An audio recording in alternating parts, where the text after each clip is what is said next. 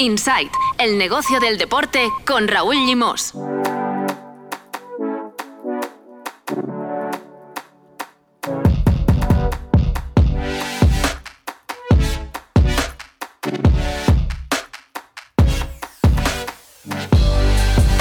Muy buenas, bienvenidos y bienvenidas a Insight, el podcast de NSN Never Say Never dedicado al negocio del deporte.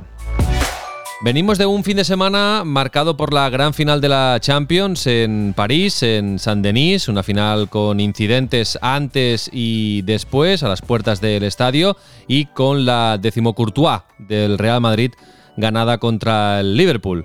Por eso hoy vuelve al podcast Álvaro de Grado, todo un experto en fútbol británico. Va a ocupar la plaza de Marcos López, al que hoy le hemos dado fiesta y hará pareja con un clásico de Insight, Mar Menchen, el director fundador de Tu Playbook, con el que vamos a descubrir cuánto valen los clubs, todos y cada uno de los clubs de la Liga Española. Para acabar, como siempre, la propina con Pau Michans, documentales deportivos y también escucharemos vuestras recomendaciones.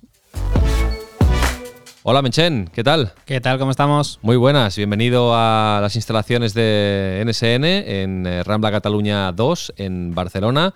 Hoy aquí cara a cara en el estudio. Ahora te cruzo con Álvaro de Grado, pero antes vamos a vender el pollino de tu playbook Venga. porque eh, vas a ir a Madrid esta semana.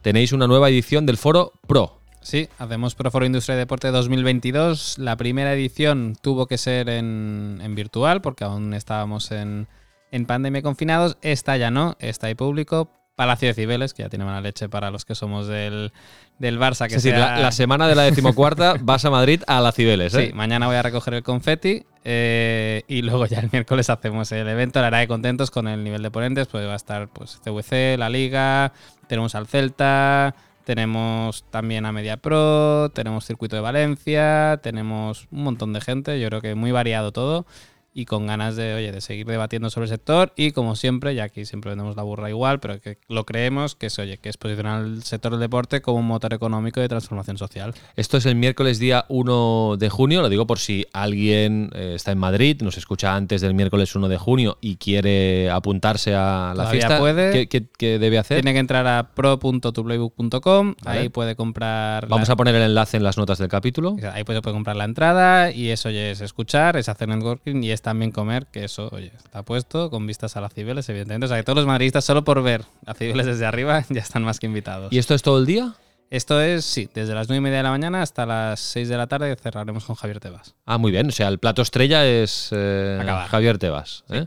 Por cierto, déjame decir que muy pronto en este podcast, Óscar Mayo, el brazo derecho de Javier Tebas, el director general de director general ejecutivo de, de la liga, eh, lo vamos a entrevistar mano a mano, Mar Menchen y un servidor, y muy pronto vais a poder escuchar la entrevista con Óscar Mayo, pues eh, repasando todos los temas de actualidad alrededor de, la liga. Y este miércoles, eh, pues escucharemos a Javier Tebas, al jefe máximo de la liga. Imagino que será interesante hablar de pues de cómo avanza eh, Tender audiovisual. CVC, el, no, la verdad que hay muchos. el fair él- play del Barça. Con él hay muchos temas, CVC, Barça, UEFA, el tender audiovisual, que recordemos que todavía quedan algunos lotes por, por adjudicarse, o sea que PSG, Mbappé, hay muchos temas. Claro, claro. A ver si la denuncia era un brindis al sol o, o tira para adelante, ¿no? Yo creo que caerá.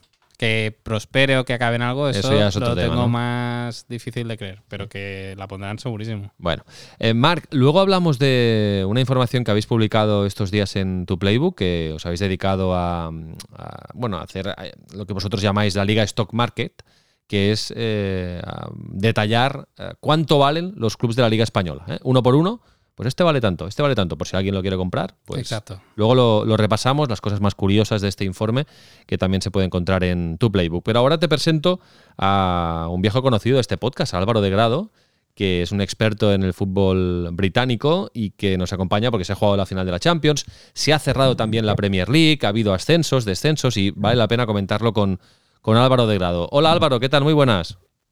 Hola Raúl, ¿qué tal? Muy buenas, ¿cuánto tiempo? Sí, ¿cuánto tiempo? Oye, bienvenido de nuevo eh, a, Insight. Eh, tú has formado parte, formas parte de la familia de Insight. Eh, hemos hablado contigo muchas veces, sobre todo de temas de actualidad del, del fútbol británico y es un placer tenerte aquí de nuevo. Y viene ya con un libro nuevo, Álvaro de Grado, que ha publicado junto a los amigos de Panenka, que se llama Away Days, y yo lo recomiendo muchísimo porque son, bueno, historietas de, un corresponsal apasionado por el fútbol británico en, Inglaterra, que es lo que ha sido Álvaro de Grado durante los últimos ocho años. Y luego, eh, Álvaro, también estás haciendo un podcast, eh, que, también eh, tiene que ver con el fútbol británico. Lo haces con Axel Torres, un mito, y, también está muy, muy chulo. Axel Road se llama este podcast. Sí, está en los podcasts de, la cadena serie. Como veo que aquí estamos todos vendiendo nuestras historias, pues efectivamente. ya te las vendo yo las tuyas, no te preocupes. Esto, esto, también, esto también cabe, sí, sí, estamos haciendo el podcast. Llevamos, creo que son ocho capítulos, nueve más o menos uno a la semana, cada miércoles sale uno y son historias, pues eso, del fútbol inglés, no siempre ceñidas a la actualidad, pero con una pequeña relación, eh, relación con, lo que está pasando ahora mismo. Sí, muy, muy recomendable, tanto el podcast como, como el libro. Yo la verdad, leyendo el libro me lo, me lo estoy pasando bien porque eh, voy leyendo una historia de vez en cuando, o sea, no, no me lo he leído son cortitas además, ¿no? Son del tirón, pero mola. sí, sí. sí. Away Day se llama el libro de, Álvaro de Grado. Bueno, Álvaro, venimos de la final de la Champions. Eh, no vamos a hablar de, fútbol ni de la victoria del Real Madrid. Felicitamos a los madridistas, por supuesto. Eh, es para quitarse el sombrero la Champions que ha hecho el Real Madrid. No lo vamos a descubrir ahora aquí. Y la guinda fue la final, sobre todo la final de Courtois y, y el Madrid que ha levantado la decimocuarta Champions de su historia, dobla al segundo que más Champions tiene, que es el Milan, con siete. O sea, y es un club que no ha ganado una Champions en muchos años. Hace muchos años, sí, sí. Pero el Madrid es que ha ganado, bueno, en los últimos años. de ocho. En, los últimos diez años ha ganado cinco. Sí, sí, las últimas. De las últimas ocho ha ganado cinco. Bueno. Em, Álvaro, ¿cómo, ¿cómo ha sentado esta victoria del Real Madrid en, en Inglaterra, en la parroquia del Liverpool? Ahí, ahí ¿Que hay resignación? Bueno, yo, fíjate, me preguntaban esto de, la cadena Ser eh, ayer mismo y yo decía que era algo así como, como una tristeza alegre porque, porque bueno, ellos han, tenían organizada una rúa por la ciudad mm. para, para celebrar la temporada ganaran o perdieran la Champions, ellos querían celebrar la temporada. Eh, han ganado las dos copas en la tanda de penaltis contra el Chelsea.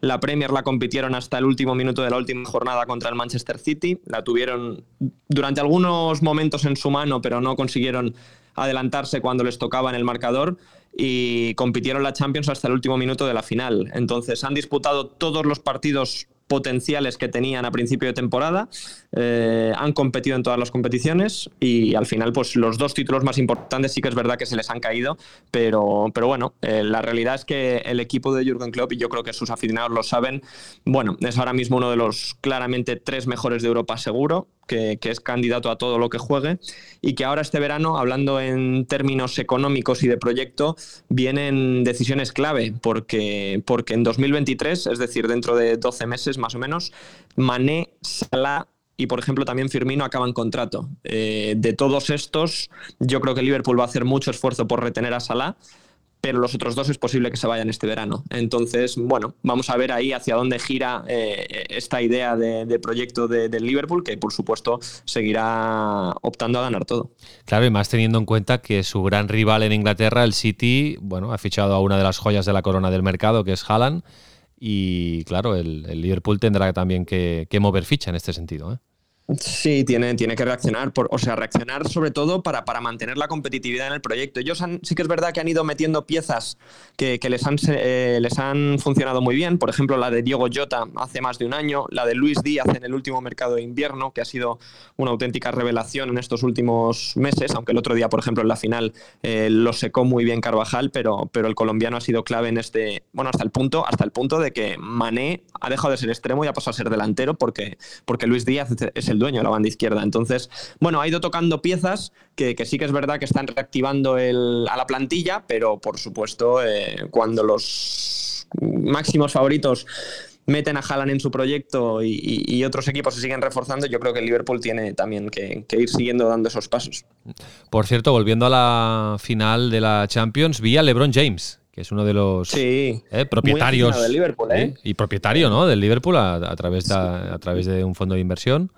Correcto, desde hace muchos años ya, además en sus redes sociales lo, lo, deja caer siempre muy, de forma muy sincera, que él siempre va con el Liverpool, ha visitado Anfield varias veces y tanto el Liverpool como él dejan constancia de esa relación muchas veces. Qué curioso, Menchen, que el año que explota el caso Superliga, eh, porque mmm, parece que quede muy lejos, pero hace mmm, menos de un año que, que, que saltó a la luz pública el, el, el, proyecto de Superliga liderado por Florentino Pérez y compañía.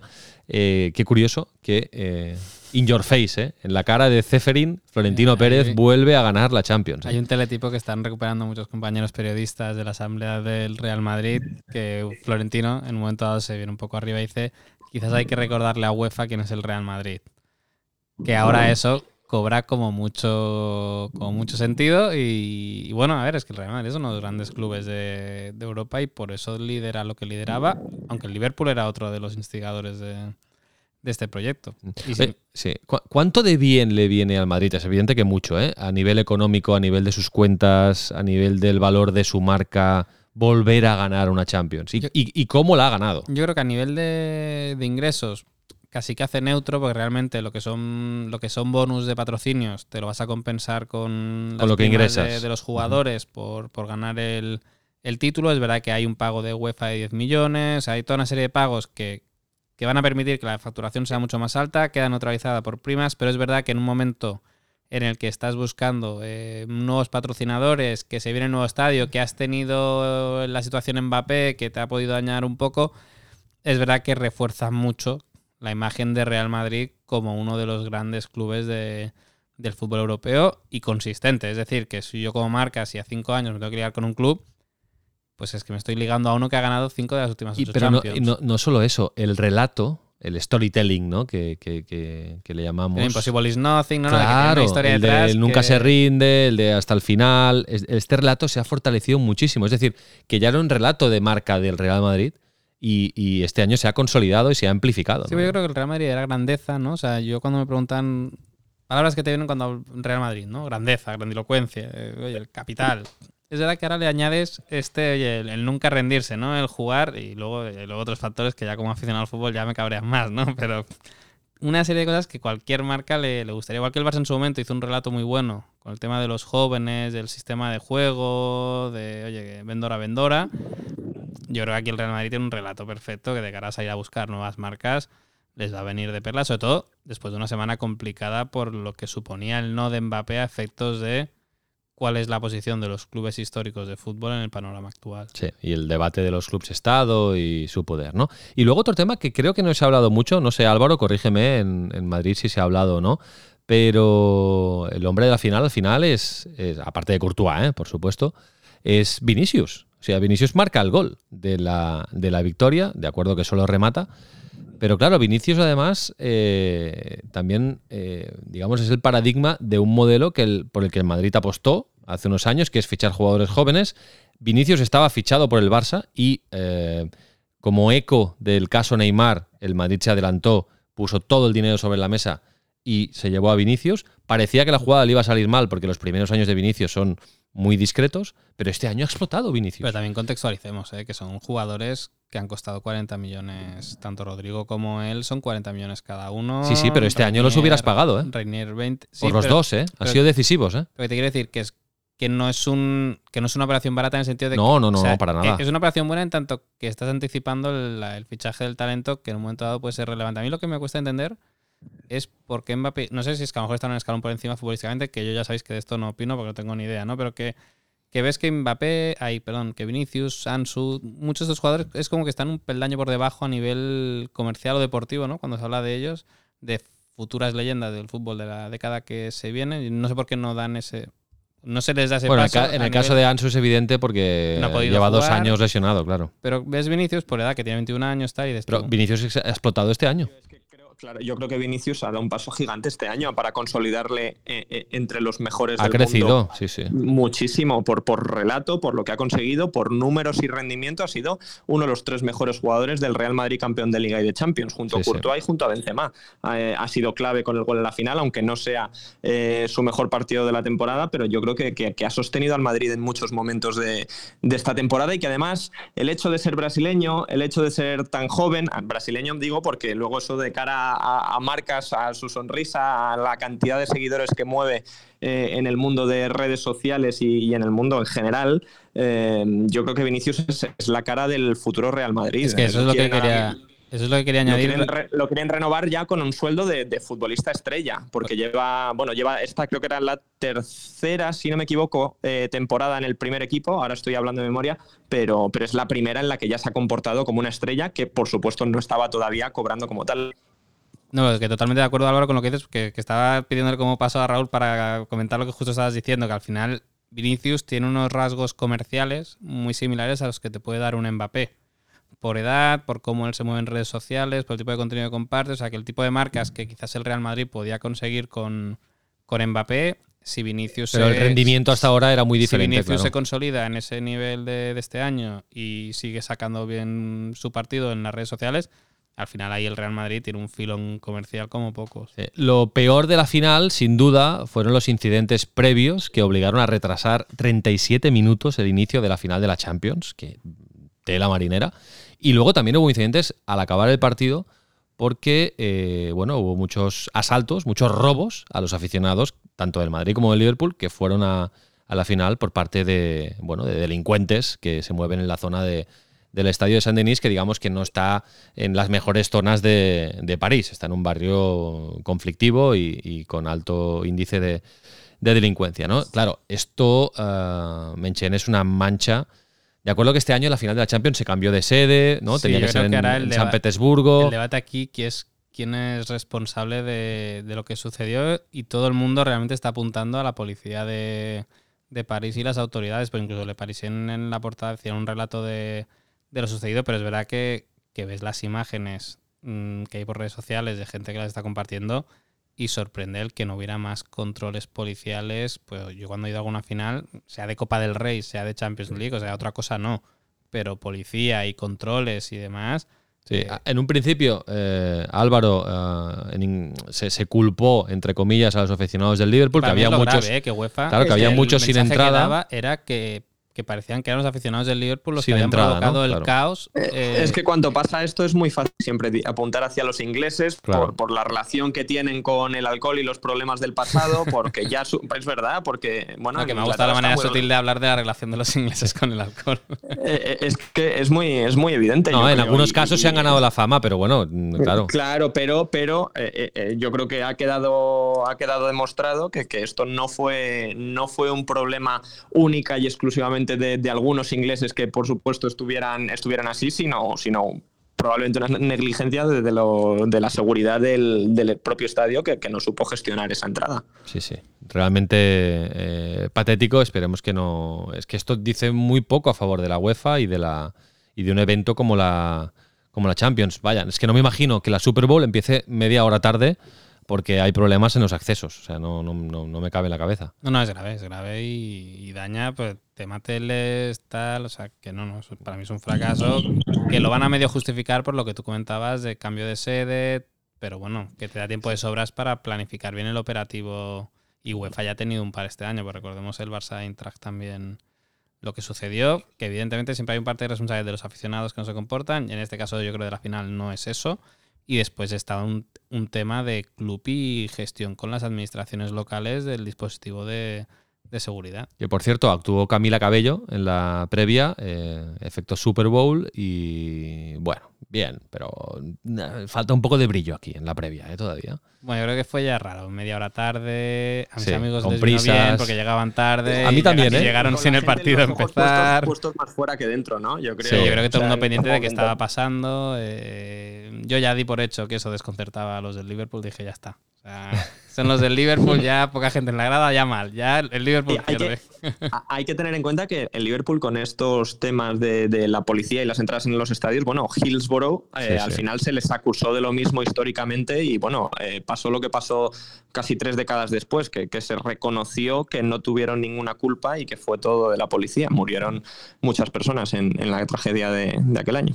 Este fin de semana, ahora cerramos Inglaterra, ¿eh? pero este fin de semana también se ha disputado la final de la Copa de la Reina, ganó el, Barça al, Huelva, eh, ha hecho eh, triplete el equipo catalán, le ha faltado ganar la final de la Champions, pero atención, la final de la Copa de la Reina se jugó a las once y media de la mañana eh, evidentemente sin la reina, que tampoco lo acabo de entender en el contexto actual y en el momento que vive el fútbol eh, femenino, y sin eh, Luis Rubiales, el presidente de la Federación Española de Fútbol, que es el que organiza la, Copa de la Reina. Mucho mejor la final de Champions. Porque estuvo en la final de la Champions, pero claro, mm, bueno, seguro que había algún vuelo por la mañana, o si no, no, pongas la final de la Copa de la Reina. No lo digo por esto, pero no, no se puede jugar una final a las once y media de la mañana con el calor que hace y no es un horario para jugar a fútbol. No, ellos lo venderán. En categoría profesional, por la tarde estaban los ascensos, Primera Federación, la Liga, tal. Pero es verdad que, que, yo creo que en el momento en el que estamos, institucionalmente,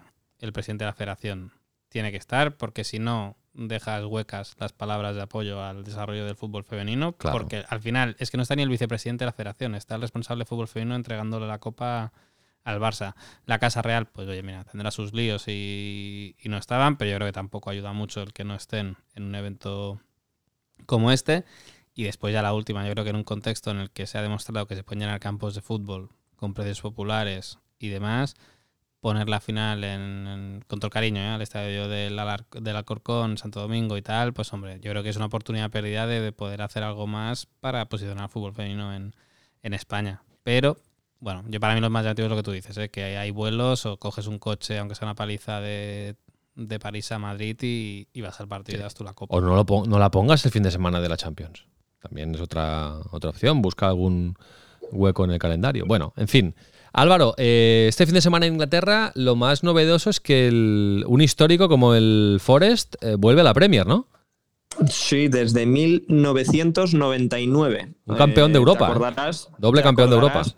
correcto, te acordarás porque es el año de la final de la Champions en el Camp Nou del Manchester United, mítico triplete de un equipo inglés, eh, con Liga y FA Cup. Y eh, ese año el Nottingham Forest bajó de la Premier y no había vuelto a subir hasta este fin de semana. Vuelve a subir además con una historia bastante, bastante curiosa porque en todos estos años han bajado, obviamente está en segunda, llegaron a bajar a tercera, cuando han tenido una nueva propiedad en los últimos años griega, que han compartido también con, con el, bueno, el propietario Marinakis es del, del Olympiacos también, y han tenido muchos cambios de entrenadores y en las primeras siete jornadas el Nottingham Forest era colista eh, cuando cambia de entrenador, mete a Steve Cooper en el banquillo, técnico joven, lo coge colista, insisto, cuando estaban en el mes de septiembre y desde entonces pues ha sido un resurgimiento que, que primero les llevó a los playoffs y después, ahora en la final, pues les devuelve a, la Premier League contra el Huddersfield, lo ganaron, que ya había estado en la élite hace, hace unos pocos años, que por cierto están entrenados por Carlos Corberán, eh, entrenador español que era el segundo de Marcelo Bielsa hace varias temporadas en el Leeds.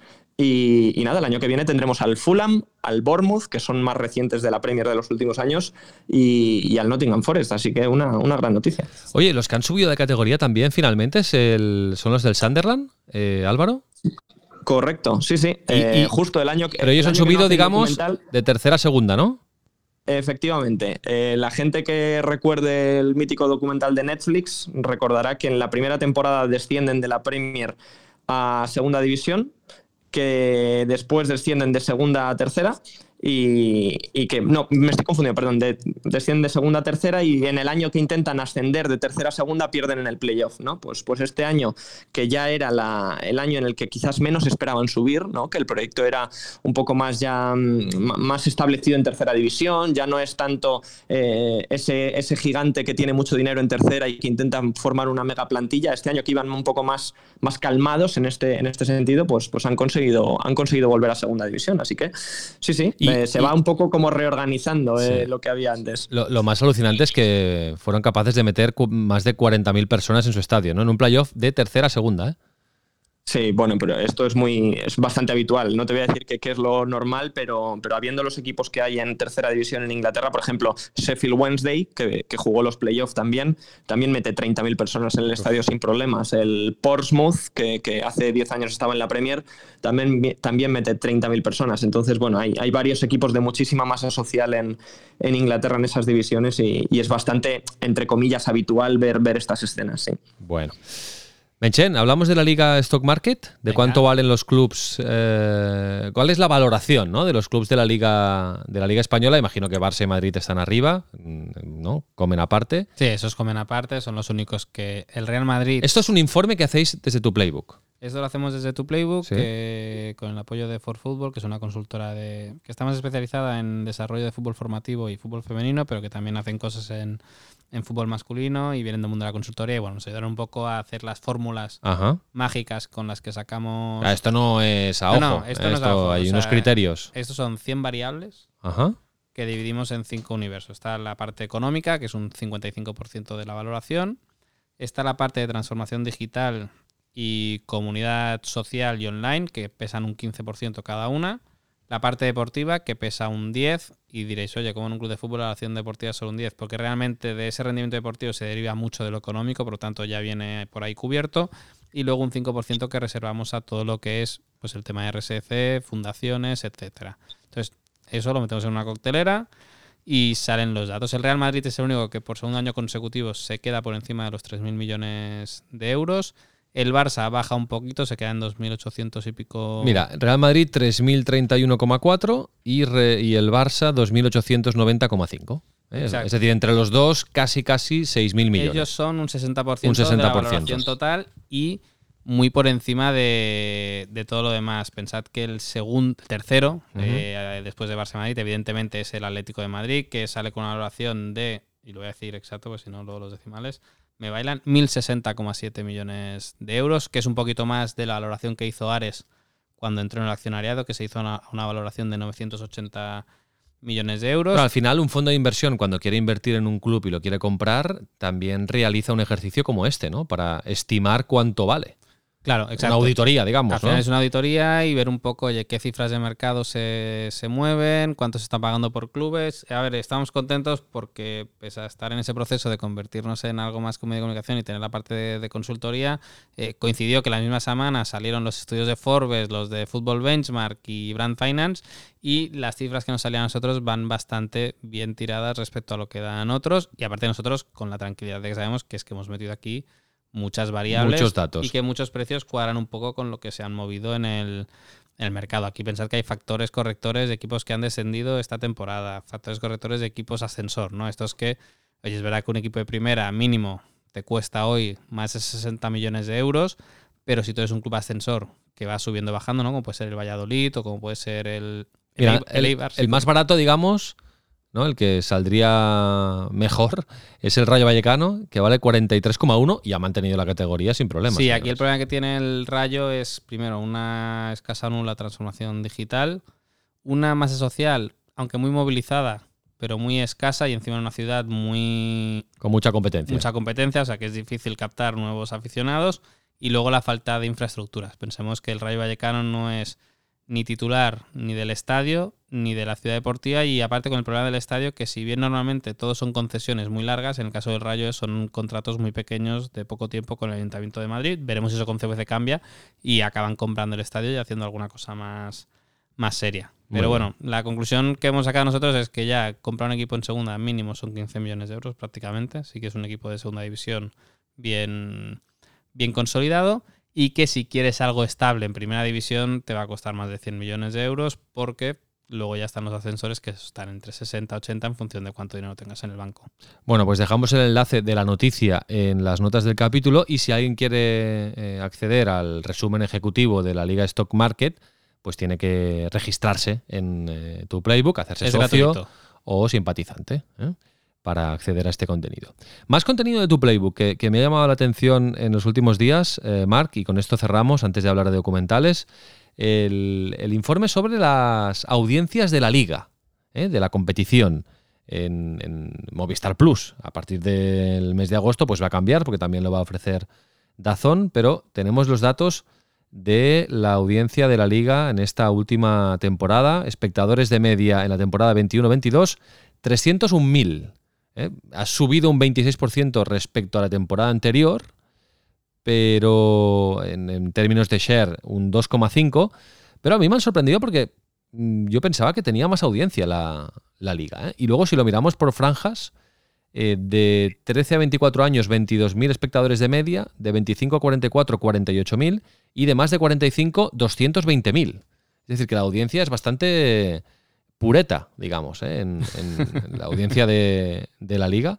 No sé, no sé si te parecen. No, piensa eh, que. ¿Te parece normal estas es que aquí- cifras? Aquí, son todos los partidos. Aquí Claro, es una media de todos los partidos. Un Barça o un Madrid normalmente de media están en 1,8, 1,9 Vale. millones o más de un millón noventa. de Cualquier partido del. Barça o Un del partido Madrid. Del millón de espectadores no bajas haces la media de todos los partidos. de los de los 10 partidos que hay cada, Claro. cada jornada. Entonces es normal que, que acabe bajando y, y sobre todo pensemos que en la televisión de pago las el universo de audiencia es mucho más es mucho más bajo. Por lo tanto, es normal que las cifras sean así. Aquí lo que te venden las medidoras de audiencia normalmente es que el valor de un espectador de la televisión de pago es mucho más alto que el de la televisión abierto, porque el de la televisión abierto tiene el canal puesto ahí porque tiene la tele gratis y ya está. En cambio, el de la televisión de pago es uno comprometido. Paga. Y cada vez más comprometidos porque pagamos mucho dinero por, por los contenidos, pero de hecho yo creo que los datos revelan que sigue siendo el contenido por excelencia de, de la televisión, pero como apuntabas tú con la newsletter de, Miguel Ángel,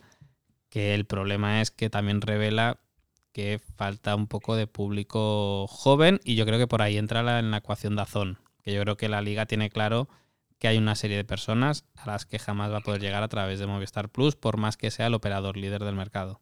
Estos datos eh, segmentados por franjas de edad, efectivamente, como decía Marc, los hemos leído en la newsletter Final Score de nuestro amigo Miguel Ángel Hernández. Sí, vamos a ver, ¿eh? pronto sabremos cómo al final se estructura el fútbol la temporada que viene. Ya sabemos que Dazón va a hacer cinco partidos y que Movistar lo va a hacer todo, pero digo a nivel pues de precio, de, principio, franjas, de cómo se van a repartir los partidos. Otro día me preguntaba un amigo, oye, mm, ¿Dazón va a hacer siempre el Barça o el Madrid? ¿Todo esto está definido ya? Bueno, hay que... Hay que Bueno, es siempre una... for- eso- no, pero eso está, eso está... Es una buena pregunta. Eso está decidido. Eso es un partido sí, un partido... O sea, Claro, un Barça o un Madrid. cada, cada- sí, siempre van a tener... O sea, yo creo que cada uno va a dar 42 de cada uno, como local o como visitante, y un clásico. O sea, un clásico lo tiene Movistar... ¿42? O sea, ay, perdón, 38. de los 38, perdón. Sí, esto es que a mí me gusta mucho la segunda. De acuerdo. Eh, O sea, 19 del Barça y 19 del Madrid. 19 no, tre- Bueno, hay tres jornadas exclusivas ¿eh? hay de tres Movistar. jornadas exclusivas que tiene Movistar, esas ya las quitas de la ecuación, y luego todo lo que sea Barça-Madrid se divide a partes iguales, un clásico cada uno. Telefónica tendrá los dos porque incorpora... Sí, pero yo no digo los clásicos, digo los partidos del Barça No, no, y del pero- Madrid cada jornada. Pero por eso, o sea, tendrán 50% cada uno. De acuerdo. Se tendrán que poner de acuerdo, o sea, es, es alternancia. O sea, cada uno elige una semana qué partido quiero. Yo quiero el Barça Celta, pues yo me quedo el Madrid contra el Cádiz. Eh, yo quiero el Madrid y Betis, pues yo el Barça Sevilla. O sea, Claro. en cada jornada, eh, digamos que el que elige eh, primero. eso- Alternativamente, eso ¿no? otro. Eligen, claro. Exacto, un día elige Movistar primero, otro día elige Dazón. Luego es eso, cada uno tiene un Barça-Madrid o Madrid-Barça, como lo queramos decir, y por precios, que esto yo creo que lo publicamos en tu Playbook hace unas semanas o hace un tiempo. Pero Dazón no ha empezado todavía la campaña, No empezado, digamos, comercial. Lo que, ¿eh? Por lo que nosotros entendimos es una suscripción únicamente al fútbol, que serían 19,99 creo que era. Una eh, solo a lo que hoy ya es Dazón en España. Y luego una con el todo, que es ese todo que tenemos que saber cuánto va a valer. Claro. Bueno, pues ya lo iremos descubriendo poco a poco. Barato no será. No, pero es que claro, el, contenido también lo producto vale. será muy chulo. Y yo creo que Dazón cada vez tiene un catálogo de producto más, más, más potente. Bueno, va, vamos a hablar de documentales con Pau Michans, a ver qué nos trae hoy. My name was the Rising Phoenix because the phoenix can live and die and burn and live again. Extraordinary tension around this stadium. Take your mark.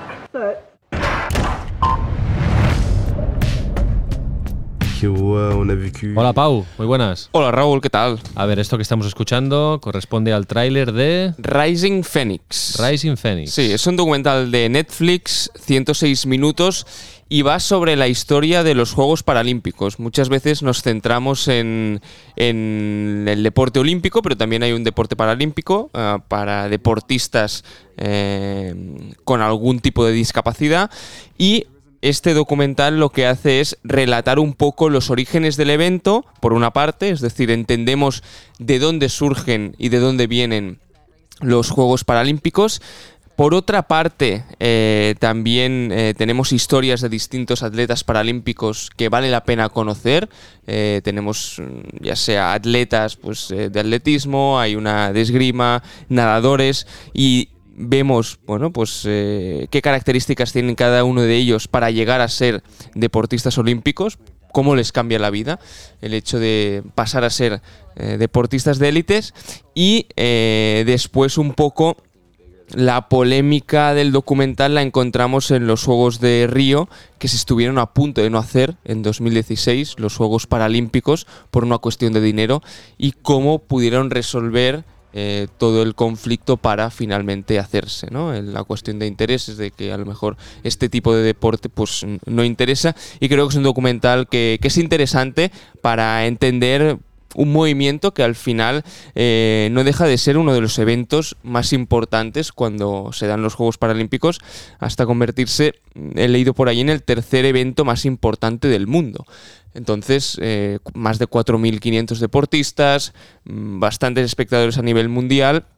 Y creo que es un documental mm, interesante para, para ponértelo en, en Netflix y, y entender un poco más sobre qué va este espíritu paralímpico. Rising Phoenix en Netflix, la, la propuesta que hoy nos hace Pau Michans. Tiene, por cierto, Sí. tienen al príncipe Enrique de Inglaterra como protagonista. Anda. porque es uno de los Patronos, impulsores de los Juegos eh, Paralímpicos y, y bueno, es, es interesante también eh, ver... eh, verlo en pantalla, además de eh, conocer a Ludwig Goodman, que aquí tenemos el Instituto Goodman, que, conocemos de, él, pero que fue, uno, eh, fue el impulsor de los Juegos Paralímpicos. Era un médico que a través de, del deporte vio como, como eso, gracias al deporte, pues distintos de- deportistas podían incluirse en la sociedad mucho mejor y fue uno de los impulsores, un- del gran impulsor de estos Juegos para, Paralímpicos. Muy bien, perfecto. Pau. Álvaro, no sé si nos quieres recomendar algo que hayas visto últimamente. Eh, Bueno, yo fíjate, o sea, no, no voy a ser muy original y espero, estando Pau aquí, que lo haya recomendado ya, pero como salió la tercera temporada del Movistar Team y acaba de terminar el Giro, que tiene varios temas relacionados, sobre todo porque en la primera temporada del Movistar se hablaba de Landa que no tenía liderazgo en el Movistar, ahora ha hecho podium. Se hablaba también en la segunda temporada de Miguel Ángel López que salía de, de que primero que llegaba y luego que salía del equipo y al final en este giro tampoco nada porque, porque nada. Eh, yo creo que tiene muchas historias relacionadas también la de, la de Valverde al final como, como salvador del equipo, bueno, salvador entre comillas, y, y al final ha tenido que terminar un décimo él porque los líderes no han funcionado. Entonces, bueno, eh, yo me parece una serie muy interesante que ya salió hace varias semanas, o sea, esto no, no es... sí, hablamos de, hablamos, hablamos de ello. Y, ¿eh? y Álvaro, te, te dejas a Carapaz, que tuvimos a la primera temporada que ganaba el Giro con Exacto, Movistar y sí. todo apunta que va a volver a Movistar. Es decir, que la temporada puede ser movidita, Bueno, y puede se le- acabar se- movidita. Se, le ha escapado el giro en el- Sí, la última exacto. curva, ¿no? Se le escapó el Giro subiendo la marmolada en los últimos cuatro kilómetros. Tres kilómetros. Y ha sí, ganado eh, Jay. Hindley. que es uno que se Que le escapó quedó- hace un par de años, ¿no? Sí, o el año sí, pasado. sí, en el En famoso Giro- tour del en el confinamiento. Giro de, de la cuarentena del coronavirus eh, quedó segundo, si no me equivoco. Eh, Además dejó una de las imágenes de la edición porque subiendo, creo que era el Estelvio, eh, ha- había nieve, intentó ponerse el chubasquero durante pues prácticamente un kilómetro y medio, que no, no le daba para ponerse el chubasquero y hubo varios momentos en los que casi se cae de la bici mientras subía a un puerto de categoría especial porque no era capaz de ponerse el chubasquero para, para no perder tiempo en la bajada porque a partir de ahí se, se tiraban para abajo.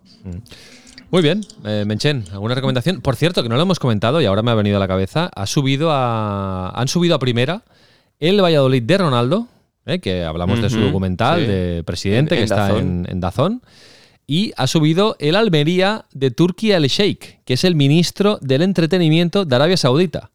Y ayer, eh, así en caliente, escuchaba a su consejero delegado y decía, prometo que nunca más vamos a bajar a segunda. Entonces, no sé, a ver el nivel de inversión que va a haber ahí de capital saudí en el Almería. Entretenimiento, el que, el que dejan en redes sociales aquí los amigos, ¿eh? ¿Por qué? Esto está bien. ¿Por qué? ¿Por qué? Bueno, Pues no comparten contenido, visto- comparten vamos, no- contenido un poco random. Ah. Sí. Pero sí. te tengo que decir que parece ser que es de los clubes que mejor está funcionando en redes sociales para la liga y Sí. Bueno, hablando de redes sociales y el ascenso a primera, eh, Epic File lo del Oviedo, ¿eh? Ay, sí. Madre celebraron pensando que Por entraban. favor, ¿no? ¿eh? Qué Y- crueldad, ¿eh? Pero para aquello fue muy raro, ¿no? Sí, bueno, alguien les dijo que había marcado el Burgos en el partido contra el Girona y el partido contra el Girona había acabado 0-0. También mala leche el que lo dijo. ¿eh? Sí, sí, bueno, es que muy cruel, muy cruel. Pero, Las eh, lo- Lo, que imágenes. sabemos es que la segunda se ha son duras. muy bonita. Porque Sí. lo, de, lo del Eibar. Bueno, y minuto- ahora- y- Minuto y- 92. Y ojo que tenemos un Las Palmas Tenerife, ¿eh? Que yo creo que aquí el que gane el Las Palmas Tenerife, por ser el derby que es, tiene muchos números de acabar subiendo por el simple hecho de la moral que te da ganar en un playoff. Es como si el Barça ganase al Madrid, ¿no? Pues es, no, ahí la rivalidad es terrible. Solo taquilla ya lo tienen hecho. O sea, Sí, sí. 100% de ocupación permitida, tal, ya. Y esto es ya, ¿eh? O sea, esto es este, esta taquilla semana, bien. jueves y domingo. Yo creo que, que esto. Bueno, en principio, si se cumple la teoría de que el último que se mete es el que sube, el Girona, esta vez sí, Sí. debería tener el ascenso Sí, sí. Bueno, un poco encarado, pero veremos. es una sonda que se ha puesto muy cara. Y lo ojo del playoff es un gran invento. Yo de- Sí. eso- y ojo al Eibar porque si no sube, con la ayuda al descenso que tenía este año, Luego se complica, por ¿no? su masa social pequeña, taquilla pequeña y demás, es uno de los clubes que le puede acabar pasando como al Huesca o como al Leganés, que se le va a complicar y mucho la vida. Claro. Muy bien. Álvaro, oye, eh, vuelve cuando quieras. Ha sido un placer. Pues un placer. Ya apareceremos por aquí eh, cuando toque. Perfecto. Un abrazo, cuídate. Hasta luego. Eh, Menchen, Pau, eh, igualmente. Muchísimas gracias. Hasta la semana que viene. Hablamos la semana que viene.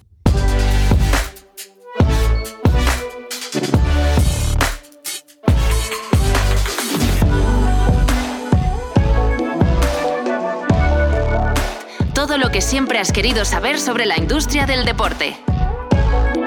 Insight, un podcast de Never Say Never.